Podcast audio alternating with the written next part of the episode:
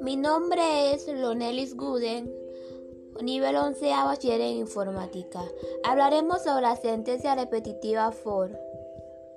La estructura repetida conocida comúnmente como for es la estructura algorítmica adecuada para utilizar en un ciclo que se ejecutará un número de veces definido. Este tipo de estructura está presente en todos los lenguajes de programación, ya sea estructural o orientado a objetos. Por ejemplo, necesitamos calcular la unidad total de la empresa. Tenemos que sumar un suelo de n empleados de la misma. Cuando necesitamos obtener el promedio de la calificación en curso, debemos sumar el n calificación de alumno y dividir entre la suma de n.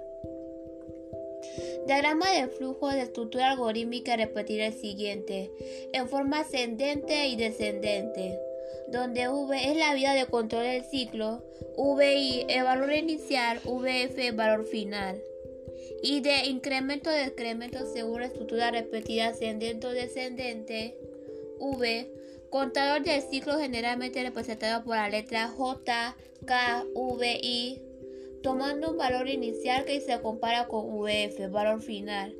El ciclo se ejecutará mientras V es menor, menor igual o mayor igual al valor eh, VF.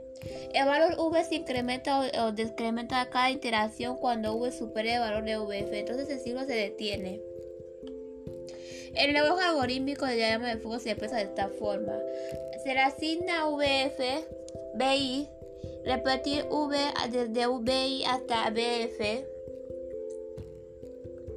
Proceso. Hacer que V se le asigne V más D. Fin del ciclo. El tema que estamos hablando es ayer de programación de computadora. La fecha de entrega es 18 de agosto de 2021.